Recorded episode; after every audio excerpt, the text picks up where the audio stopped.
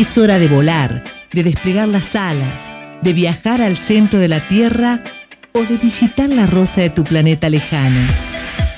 Es hora de prestar oídos a la cultura, ojos al arte, vida a los sueños, disfrutar, divertirse, aprender.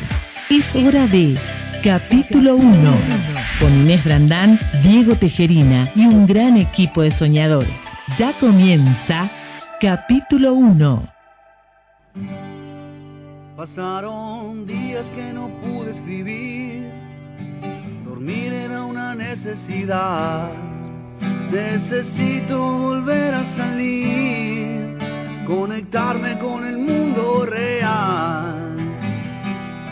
Quiero ver en la línea de tus manos el futuro que está por llegar.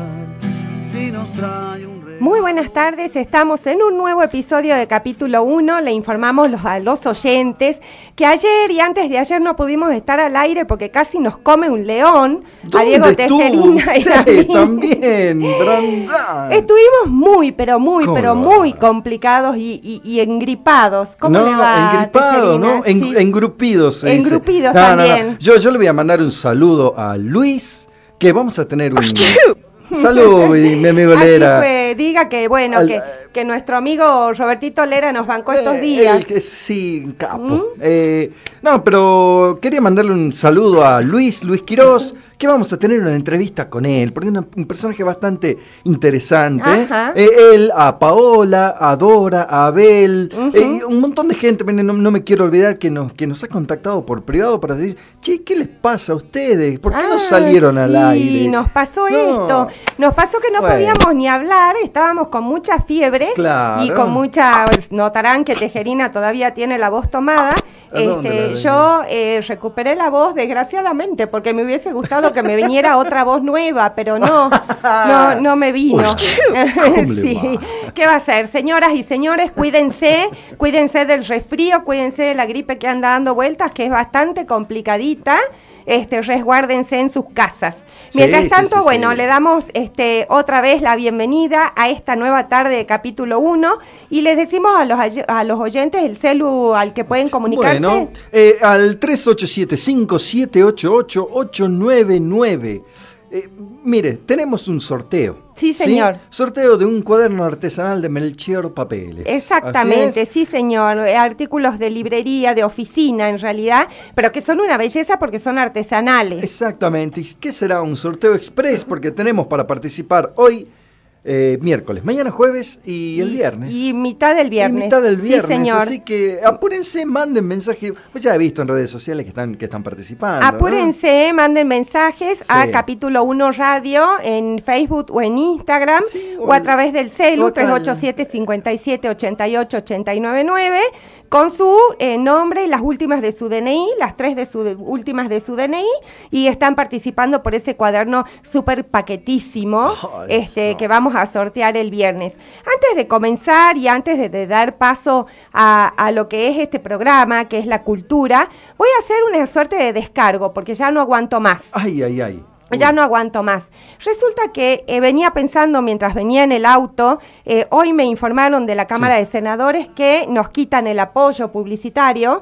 Eh, si no fuera por figuras específicas como Ketty Rosso, por ejemplo, que es el que nos declaró de interés provincial el, programa, o de figuras como Silvina, este, como, como Silvina Vilés, que, este, que siempre nos dio el apoyo a, a este programa que es cultural y que no existe en muchos lados tampoco porque convengamos de que eh, son muy escasos los programas diarios culturales, ¿no? Sí, totalmente. Este, los que le ponemos al hombro todos los días a un programa cultural que es, muy difícil de producir. Em, me pregunto, este, ¿esto qué significa, no? Eh, eh, a la Cámara de Senadores, a la Cámara de Diputados, al gobierno de la provincia o de la municipalidad, ¿cuánto les importa la cultura realmente, no?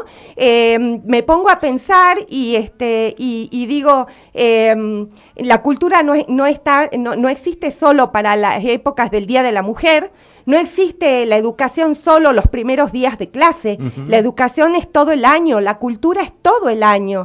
No solamente tenemos que bregar por la cultura el 17 de junio, sino que tenemos que bregar por la cultura todos los días. Y esto que nos pasa a los que hacemos periodismo cultural eh, es un síntoma, un síntoma de pobredumbre, de pobredumbre.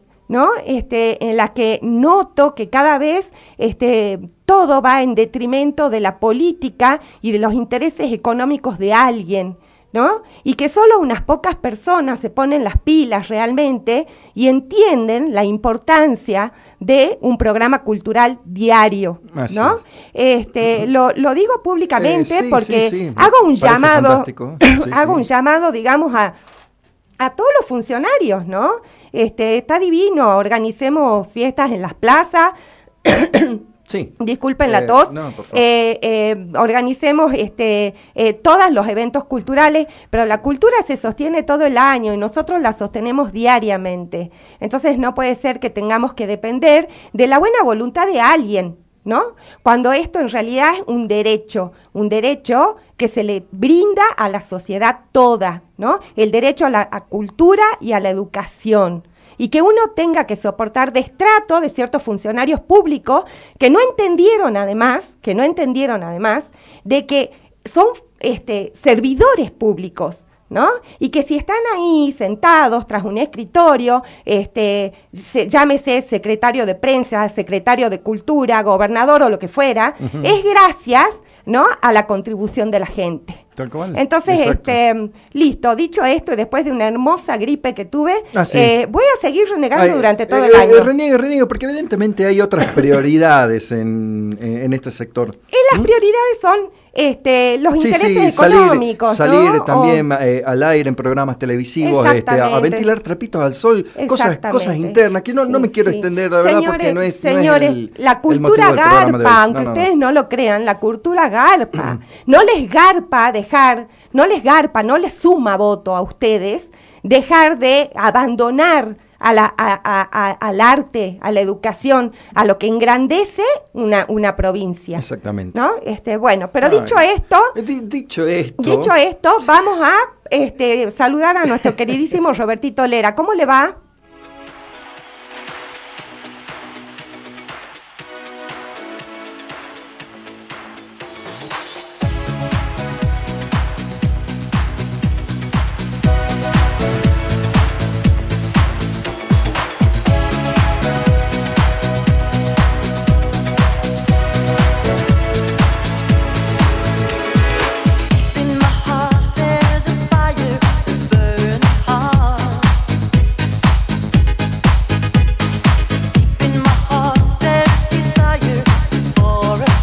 Buenísimo. Robertito siempre nos pone en órbita. Venimos enojados, pero se nos pasa con la música de Robertito. Ponga, orden. Sí, señor. sí, señor. Tengo la, una frase, una frase del día. No estoy aceptando las cosas que no puedo cambiar.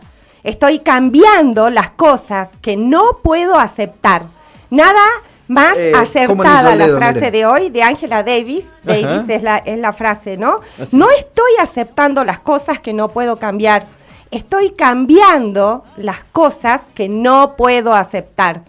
¿Mm? Muy bien. Está muy buena la frase. Me encantó. Sí, señor, sí, señor. Eh, el acto más valiente para una mujer es pensar por sí misma y en voz alta, lo que hicimos hoy. ¿eh? Ah, hoy estoy pensando en voz alta, señoras y señores. Usted, usted, mujer, bueno, déjeme desplegarme también, porque una mujer también es un ser humano, y yo soy un ser humano, y también estoy indignado. Exactamente. Bueno, esto, esto de, eh, miren quién lo dijo, Coco Chanel dijo, ah, ¿no? el acto más valiente para una mujer es pensar por sí misma y en voz alta. Y la última, que les eh, juro que pareciera que vienen caídas del cielo las frases hoy. A ver, a ver. Un derecho no es algo que alguien te da, es algo que nadie te puede quitar. ¿eh? Anaís Nin.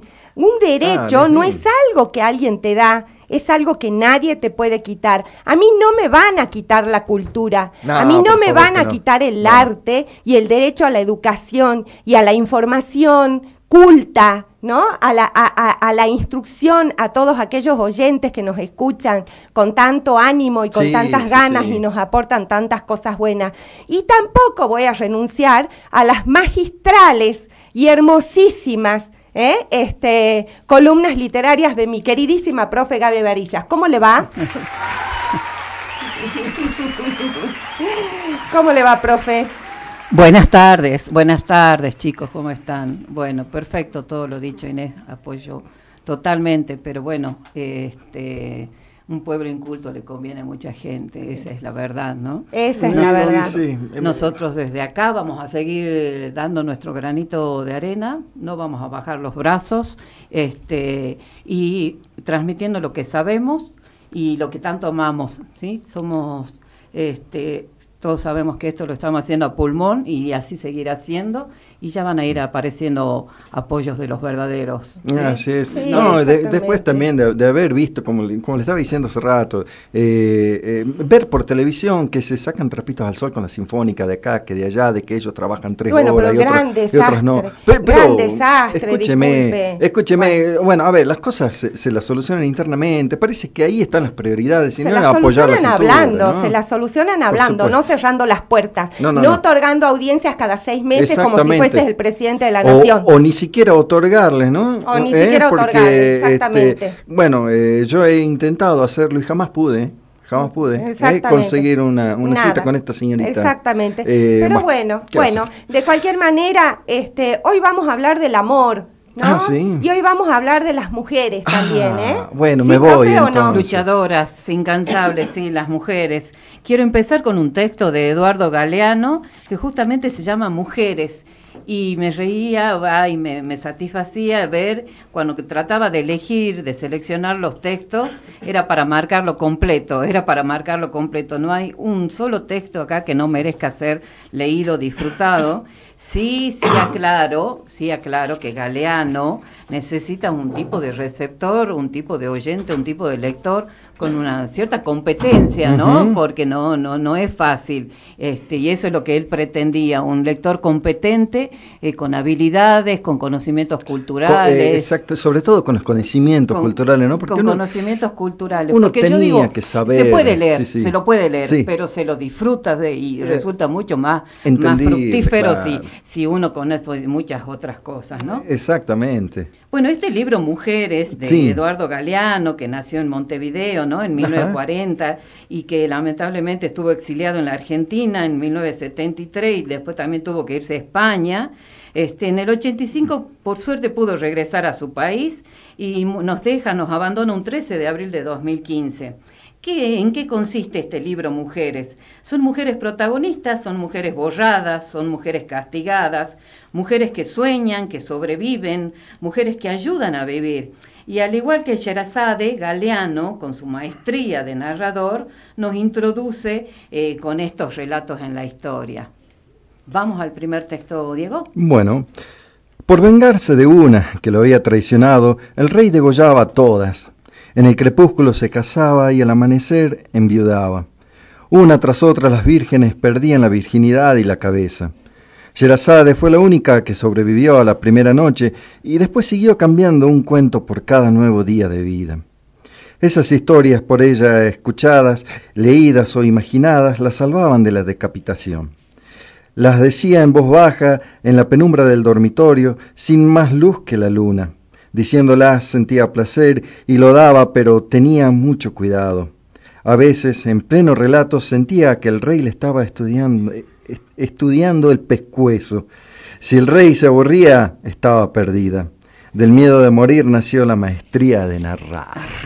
Pero qué, qué, qué perfección. Esto, esto se podría catalogar como, como microcuentos. Eh, eh, son híbridos, ¿no? Los, los, textos de, de, de, Galeano, porque eh, son relatos más oh, bien, son micro, relatos, también, ¿no? Por, por, la extensión.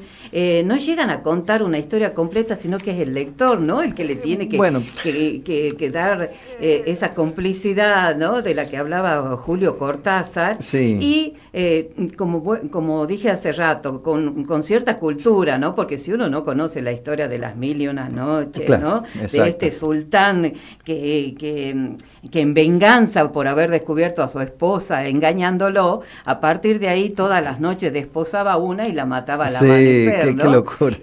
y Sherazade se ofrece, ¿no? Porque ella se ofrece eh, este, en, nombre de todas esas mujeres que ya habían muerto, se ofrece y, encuentra el camino con esto de engancharlo y con una historia que le promete que va a continuar al día eh, siguiente. pero es, fantástico, es fantástico.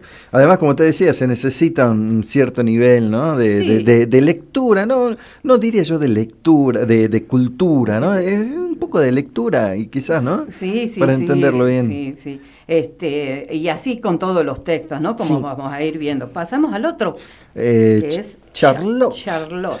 1909, Nueva York. ¿Qué ocurriría si una mujer despertara una mañana convertida en hombre? ¿Y si la familia no fuera el campo de entrenamiento donde el niño aprende a mandar y la niña a obedecer? ¿Y si hubiera guarderías infantiles? ¿Y si el marido compartiera la limpieza y la cocina? ¿Y si la inocencia se hiciera dignidad? ¿Y si la razón y la emoción anduvieran del brazo? ¿Y si los predicadores y los diarios dijeran la verdad? ¿Y si nadie fuera propiedad de nadie? Charlotte Gilman delira. La prensa norteamericana la ataca llamándola madre desnaturalizada y más ferozmente la atacan los fantasmas que le habitan el alma y la muerden por dentro. Son ellos los temibles enemigos que Charlotte contiene, quienes a veces consiguen derribarla, pero ella cae y se levanta, y cae y nuevamente se levanta y vuelve a lanzarse al camino. Esta tenaz caminadora viaja sin descanso por los Estados Unidos y por escrito y por hablado va anunciando un mundo al revés. un mundo al revés. bueno, esta Charlotte Gilman, ¿no? Sí. Fue una intelectual estadounidense defensora de los derechos civiles de la mujer. Por eso este Galeano se imagina cómo le hubiera ido si hubiera sido todo al revés. Y si hubiera sido todo al revés, el mundo del revés. El mundo del revés. Bien, vamos con eh, resurrección de Camille. ¿Sí? La familia la declaró loca y la metió en un manicomio. Camille Claudel pasó allí prisionera los últimos 30 años de su vida. Fue por su bien, dijeron. En el manicomio, cárcel helada, se negó a dibujar y esculpir. La madre y la hermana jamás la visitaron. Alguna que otra vez se dejó ver su hermano Paul, el virtuoso. Cuando Camille, la pecadora, murió, nadie reclamó su cuerpo. Años demoró el mundo en descubrir que Camille no sólo había sido humillada, amante de Auguste Rodin, Casi medio siglo después de su muerte, sus obras renacieron y viajaron y asombraron, bronce que baila, mármol que llora, piedra que ama. En Tokio, los ciegos pidieron permiso para palpar las esculturas. Pudieron tocarlas, dijeron que las esculturas respiraban. Hermoso, hermoso texto, ¿no? Que, que, nos, que, nos remite a, a, Camille Claudel, ¿no? Esta escultura, escultora francesa que fue pareja de Rodin, pero cuando ella era su alumna, ¿sí? Tenía, tenía apenas 19 años y él tenía 43, ¿no? Este, y bueno, 30 años estuvo encerrada por su hermano, declarada loca, ¿no? Así que esa es la historia que recrea Eduardo Galeano en este maravilloso libro que se llama Mujeres. Sí, ¿a cuántas nos tildan de locas, no? Perdón, yo no voy a decir. Yo me, remito a, a Galeano hoy. Yo me asumo. No, no, no, no, no, Yo me asumo loca con toda. Pero aparte a mucha honra le voy a decir. No, no, bueno. Pero loca, de ahí a que me encierren. Ya es otra cosa. Loca, loca dentro de sus cabales. Claro, no sé. ¿Eh? No sé, pero. Sí, no, todos somos locos. Yo también soy un loco dentro de mis cabales, pero. ¿Por qué no? ¿Eh? Un, arranque por ahí. De vez, no, no, de vez en cuando que se nos salga un poco la cadena no viene mal. Eh, claro, sí, sí, parece que la dejó de cama la noticia, ¿no? Dos días me faltó. Bueno, Emily. Ocurrió en Amherst en 1886. Cuando Emily Dickinson murió, la familia descubrió 1800 poemas guardados en su dormitorio. En puntas de pie había vivido y en puntas de pie escribió. No publicó más que once poemas en toda su vida, casi todos anónimos o firmados con otros nombres. De sus antepasados puritanos heredó el aburrimiento, marca de distinción de su raza y de su clase. Prohibido tocarse, prohibido decirse. Los caballeros hacían política y negocios, y las damas perduraban la especie y vivían enfermas. Emily habitó la soledad y el silencio. Encerrada en su dormitorio, inventaba poemas que violaban las leyes, las leyes de la gramática y las leyes de su propio encierro, y allí escribía una carta por día a su cuñado, a su cuñada, Susan, y se la enviaba por correo, aunque ella vivía en la casa de al lado.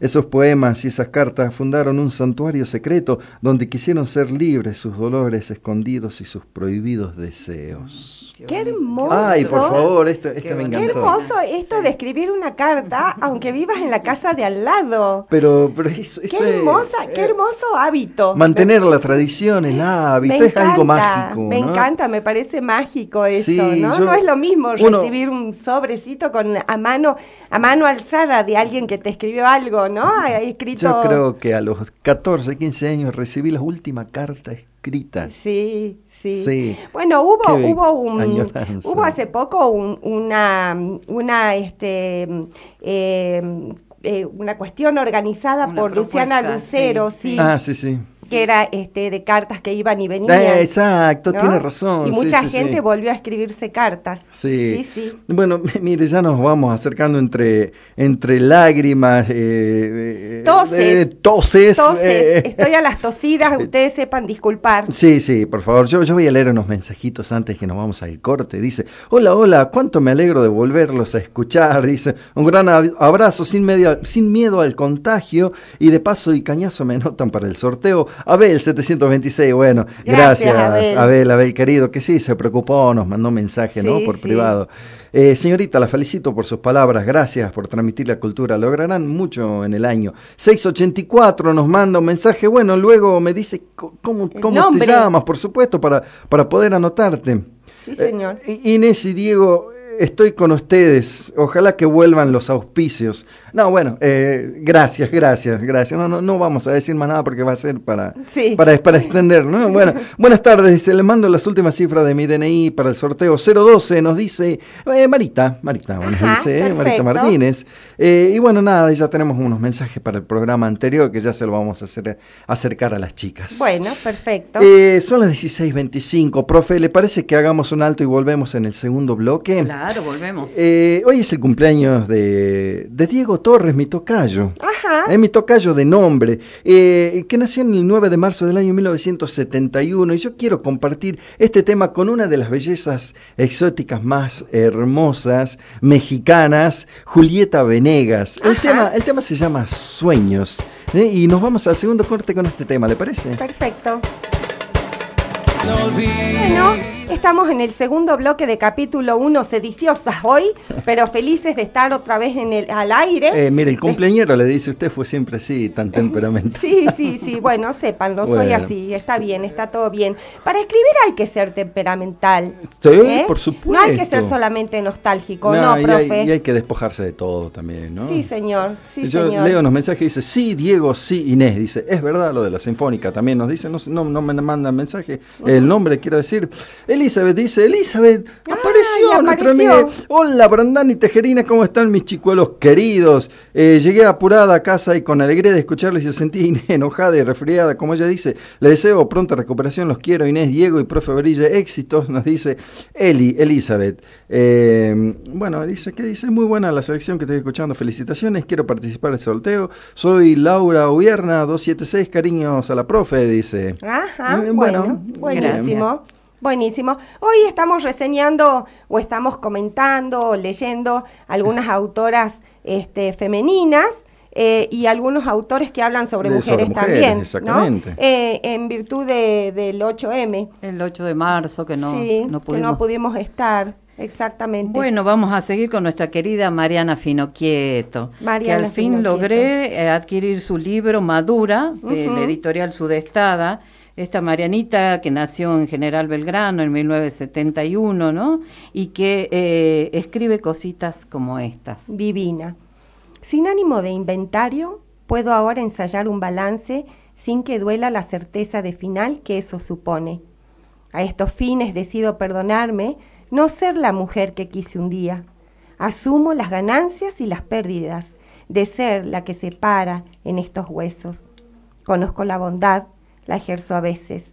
Amo con la lealtad de los perros. Olvido cuando quiero olvidar. Me permito ser cruel. Elijo entre todos los males la inocencia. Puedo mirar de frente. Me he honrado. Tengo la pureza de las piedras pulidas por el mar. Qué hermosísima que es Mariana Finocchieto. Eh, hermosísima. Y bueno, eh, quien hizo su prólogo es Singuololo, que también alguna vez supimos leer, ¿no? Sí, señor. Y, miren lo que dice, ¿no? De ella, de, de su compañera y amiga.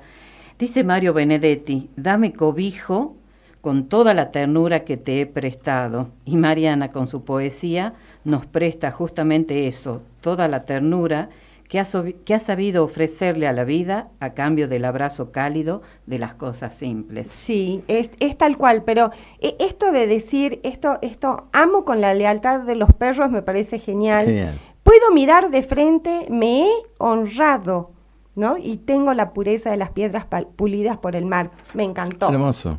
Una belleza, sí, total y absoluta, Mariana Finoquieto una de las poetas, mejores poetas, ¿no? De, del país. Para dejar en pocas palabras, eh, a ver, una, una piedra pulida en el mar lleva tiempo, lleva bastante tiempo de, formarse una, eh, una posición, ¿no, profe?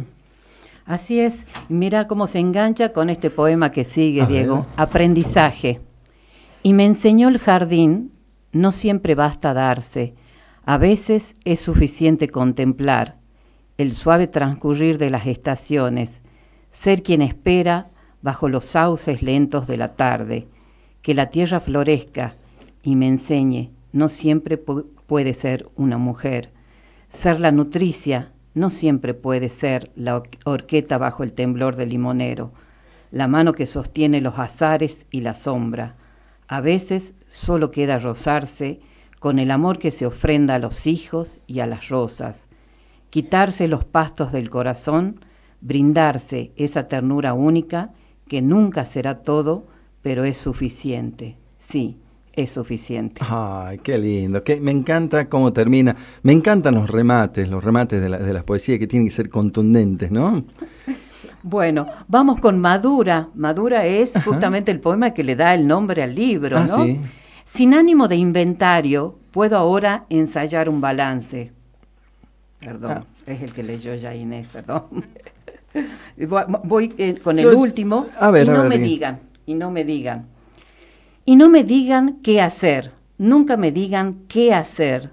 Toda mujer aprendió el oficio de pararse en sus pies y de mover las manos como remolinos, para agitarse toda, como el viento. Y no me digas qué hacer, nunca me digas qué hacer. Yo sé muy bien de qué lado de la calle tropezarme. Ah, caramba. sí, yo lo hago, lo hago bien, ¿no? Eh, le, voy leyendo un mensajito, dice, soy una convencida de que cuando se cierran puertas se abren otras mejores. Eh, más en este caso tratándose de un programa cultural como no hay ninguno en el norte de nuestro país. Eh, bueno, gracias Marita por tu mensaje. realmente sí, tenés, tenés toda la razón, toda la razón del mundo. Bueno, esto, esto, bueno, ha sido por ahí un, poco de, de catarsis y, de, y de, volver con un programa cultural que realmente, como decíamos hace, hace rato, tanto nos cuesta. Nos cuesta, pero lo hacemos con, con tanta eh, pasión. ¿Sí? Así que, bueno, gracias, gracias Marita. Abel no, me dice, me dice a mí, pero dice, vamos Diego todavía, me dice Abel. Bueno, gracias, gracias Abelito querido. Eh, tenemos ahora a Marcela Yus, otra mujeraza, ¿no? Marcela Yus, este, que nació en Santiago del Estero, pero ahora está radicada en Córdoba, que tiene este libro precioso que se llama Mujeres Atragantadas, y que además de ser maestra, donde aprendió de, la dureza, la pobreza ¿no? y las necesidades, eh, porque es maestra rural, después se dedicó al psicoanálisis, así que también es licenciada en psicología, y por eso yo digo que tiene este plus para escribir textos como este, sin frenos. Me he quedado sin pastillas de freno, literalmente, y en la vida igual, sigo. Echo mano al embrague y a las marchas y disminuyo la velocidad, pero no es lo mismo. Debería andar más despacio, sobre todo en las esquinas, pero no. Una pulsión suicida me toma el cuerpo y así ando. He chocado, sí, obvio, buenos golpes y malos. Tengo abolladuras que un ojo avesado ve de lejos y otras marcas que el civil cualquiera advierte. No puedo parar. No sé hasta dónde llegaré en esta carrera sin mapas, por caminos cada vez más solitarios. Me guía un norte que aún no avisoro, pero que queda lejos, a muchos kilómetros, a mucha vida y a mucha ausencia del lugar donde he dormido los últimos años. No sé irme si no es a los tumbos, sin frenos, con luces de posición y de noche. No te me cruces, por favor. No podría vivir sabiendo que te he hecho daño. Marcela Yus suele publicar cosas muy lindas en internet, ¿no? Sube, sube ella en este, unos textos preciosos a, diario prácticamente. Prácticamente a diario y, los publica antes de que salga el libro, ¿no? Eso habla de una generosidad que, total y absoluta. que no muchos tienen. Y yo, yo, yo, estoy este, de acuerdo con Marcela Yus, yo tampoco tengo frenos. así se vio hoy. Este, y, me encanta. Hay que, ir, hay que ir a toda velocidad por la carretera de la vida. Hay que llevarse el mundo por delante, Branham. Hay que llevar... Además, a, esta altura, a esta altura del partido, a mí no me van a venir a decir cómo vivir, ¿no? No, por supuesto. Además, esta, esta analogía con lo, con lo cotidiano, ¿no? Con, con manejar un auto, cosa que algunos dirían es un poco masculino. ¿no? Y ella, ella manejando, manejarlo, eh, eh, entre comillas lo diría, ¿no? Eh, eh también, ¿no? Con esta analogía. Hermoso. quizás masculina, Hermoso. Eh, ¿Otro de Marcela Yus, profe? Sí, es otro de Marcela. Cuando ella comenzaba a contar, yo sabía, después de la primera frase, que aquello era una mentira. Pero mi intriga podía más y la dejaba seguir. Tenía un don especial para mezclar fantasía y realidad. Incluso a veces me involucraba en relatos de lo que jamás había participado. Sin embargo, la mezcla de datos me hacía dudar si verdaderamente estuve allí y luego lo olvidé. Traía a mi cabeza aromas, texturas, sabores.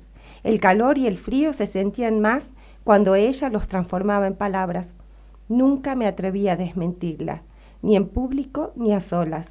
Con ella entendí que los mejores cuentos son mentiras y las verdades tienen sombras que a veces es mejor evitar.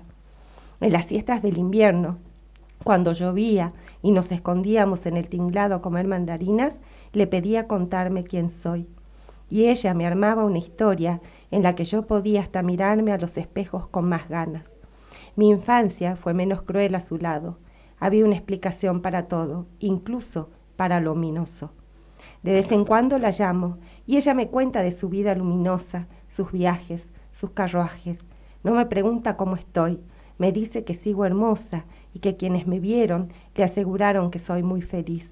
Después de colgar, me miro cuando paso en los espejos y una parte niña de mi alma elige sus palabras y se viste con ellas. ¡Wow! ¡Qué mm. hermoso! Y qué importante en, en la vida de las mujeres la relación madre-hija, ¿no? Es fuerte, fuerte, relación fuerte y profunda, ¿no? Este, ¿Saben con quién, con quién quiero seguir, chicos? Que ya es amiga de la casa y amiga de todos nosotros. Con la Kena Chagra. la Kena Chagra. Qué, hermosa mujer. hermosa mujer que nos sigue por las redes, que nos felicita, que nos aplaude, que nos manda mensajitos. y que la vamos a tentar a que venga otra vez. Sí, otra vez, que venga a hablar del amor. bueno. Ah, bueno. Que venga a hablar del amor. Le damos un espacio una vez al mes, desde ya, ¿no? Le, sí, sí, la vamos a comprometer. obligando. Este libro que se llama Tan solos mujeres tiene un agradecimiento tan bonito que me pareció digno de ser compartido. Mi agradecimiento a Sara, querida tía, que me hizo gustar de las palabras y las razones desde muy niña. Lía, amiga de siempre, porque junta gozamos de los libros y las charlas sesudas y no tanto que alimentan mis pensamientos. A Elsa, amiga mágica que con sus cuentos y conversaciones despierta chispazos creadores en mi mente. A todas las mujeres conocidas y no tanto, porque por ellas escribo. Escribo. Gracias. Gracias especiales a mis editoras por confiar una vez más en mí. Mm, una belleza de persona, además que Nachagra. Bueno, ¿cómo estamos de los tiempos, Diego? ¿Me estamos bien, vamos, perfecto, vamos perfecto. Bueno, bueno. ¿Se acuerdan que ella a, los textos eh, los titula con un monosílabo? El, la, lo, se. Bueno, este se llama C. Se levantó muy temprano, no había dormido bien. Lavó todo su cuerpo con agua fresca, peinó sus cabellos humedecidos sobre los hombros para que formaran ondas, no quiso atraparlos bajo la nuca como acostumbraba hacerlo Buscó en el armario el vestido con flores grandes y falda ancha, que hacía tanto no usaba. Lo alisó suavemente, gozando la suavidad de la tela. Sacó de un pequeño cofre unos aretes dorados y de una caja su par de sandalias claras. Con movimientos muy lentos vistió todas sus galas. En un bolso gastado guardó algunos tesoros, la foto de su hijo niño, un poema de Hernández y una flor seca recuerdo de algún amor. Después de regar las plantas, tomó algunas monedas y dejando la puerta abierta, abandonó la casa sin prisa. Por las calles la gente la miraba, era graciosa, era tierna, o quizás una loca sin rumbo, pero ella siguió su paso hasta alcanzar la avenida donde esperó el colectivo. Con maña subió los peldaños. Después de sacar boletos se acomodó adelante, recorrieron el camino hasta llegar a la villa. Allí, entre el frescor de la brisa, descendió del vehículo, tomó un camino de tierra con olor a primavera. Caminó con lentitud, le llevó más de una hora. Por fin encontró su sitio, la gran morera repleta de frondosas hojas tiernas formando una grata sombra. Se sentó bajo sus ramas, recostó la espalda cansada, suspiró por el alivio y sacando de su bolso el manojo de recuerdos, los desparramó por el piso. Vio pasar las lentas horas cada una con su magia, entretuvo, se entretuvo con los pájaros. Cada tanto recordaba cuánto había amado. Se sonrió algunas veces, lloró un poquito de a ratos. Y al ir llegando la noche, allí sentada, muy quieta, sin siquiera hacer un ruido, con ochenta años encima, quedó dormida por siempre sin que nadie lo supiera. ¡Wow! ¡Qué hermoso! ¡Qué hermosas imágenes, ¿no? Qué hermosas imágenes de todas estas mujeres, generaciones de mujeres. Em, estaba pensando en, todas estas escritoras, pero en todas aquellas que hicieron algún aporte, ¿no? Todas las que fueron premio Nobel, por ejemplo, premio Nobel de algo. Olga Tokarczuk, una escritora a la que yo admiro muchísimo, que fue que fue este, escritora, pero tantas otras, ¿no? Que, que, no sé, Malala, por ejemplo, una, una, chica joven este, en lucha por la educación. Fíjense cuántas mujeres desde distintos planos desde el plano científico, humanitario o desde el plano cultural, aportan mucho, ¿no? En una lucha sin violencia, y eso quiero destacar, ¿no? Porque a mí no me gusta esa, esa lucha violenta. Eh, Exactamente. En, en la que, lamentablemente ya en estos últimos años estamos eh, acostumbrados a ver una lucha violenta para por defender los derechos femeninos que eh, no tiene por qué ser violenta realmente. No para nada todo lo contrario. Este todo creo que todo lo que eh, la lucha que, que, por las que bregamos las mujeres tiene que venir desde la razón y desde convencimiento más íntimo del amor que tenemos para dar y de lo mucho que tenemos para dar, ¿no? Eh, todo aquello que genere odio o divida a las personas este, no proviene de un pensamiento racional mm, ni de un corazón ni de un corazón entregado realmente a, a, querer un mundo mejor no claro más allá de este, que de que los orígenes no de este de este día que yo siempre dije no es para no es para felicitar a la mujer más allá que ya haya pasado ayer no es para felicitar es para es para para ensalzar la lucha la lucha por los derechos, más allá que haya iniciado con, con violencia eh, con estas mujeres en Nueva York que han, que han fallecido, 129 eh, mujeres ¿no? en, Nueva York, y que bueno, se extendió por todo el mundo esta lucha. Este, realmente la Es un día para conmemorar y tomar fuerzas, así leía ayer algo y me pareció muy atinado, ¿no? Sí, sí, un día para conmemorar y tomar fuerzas y para plantarse un poco también, ¿no? Este, así como decía Coco Chanel, el acto más valiente para una mujer es pensar por sí misma y en voz alta. Hoy acá en esta mesa, disculpen la tos. Sí, no hay problema. Hemos tenido un montón de mujeres que piensan en voz alta, ¿no? Y que piensan hermoso. Antes, de irme, no quiero dejar de recomendar una, una novela que, que, es de Marcela Serrano, ¿no? Esta chilena que escribe casi siempre sobre las mujeres, ¿no? Sabe mucho de ellas. Tiene una novelita que se llama Diez mujeres. Y miren qué ocurriente el, el, argumento, ¿no? Porque es Natalia, es la psicoanalista que tiene estas, estas nueve pacientes y un día decide invitarlas a una casa de campo para pasar un día entero. Entre ellas no se conocen, entre ellas no se conocen y ah, además son de la más diversa, eh, del más diverso estamento social, profesionales, no profesionales, jóvenes, eh, mayores. Entonces, cada capítulo es eh, la paciente hablando de su problema, porque Natalia está convencida de que superando los silencios ya comenzamos a sanar. Exactamente, pero qué hermosa esa frase que dijo, superando los silencios comenzamos a sanar. Es lo que pasa en toda reunión de amigas. ¿eh? Todas superamos los silencios y empezamos a sanar por algo. Es la típica reunión entre mujeres, ¿no? Ah, no lo sé.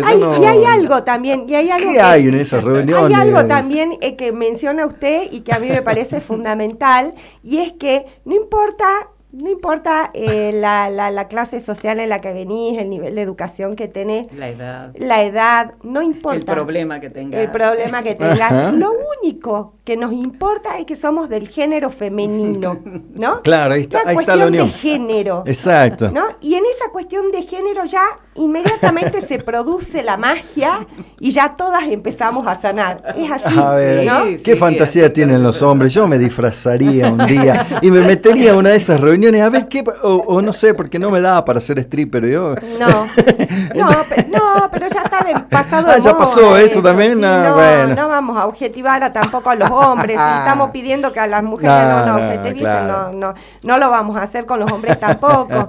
este, pasa eso, pasa eso. Pensamos en voz alta y nos juntamos solo por una cuestión de género. no importa la edad ni, ni el, el, nivel de educación que tengas o de dónde vengas. Perfecto. Lo único que importa, ni siquiera sé si importa el idioma, hasta eso digo. ¿eh?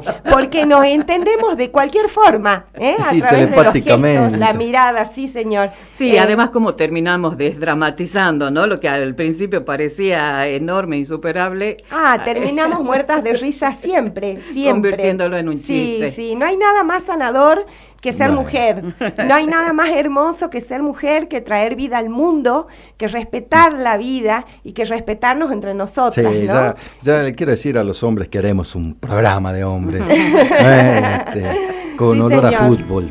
Bueno, para eso, para eso lo tenemos ahora Gustavito Soriano, que se viene con todo el fútbol. Me, voy a ¿Eh? tener que quedar con él, che. Sí, señor. Eh, hacer algo de catarsis también. Bueno, esperemos que mañana, gracias, profe Varilla, esperemos que mañana podamos estar con menos tos.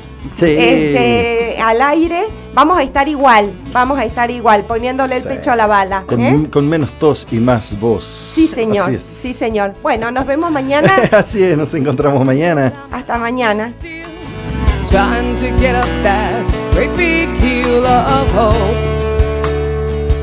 for a destination.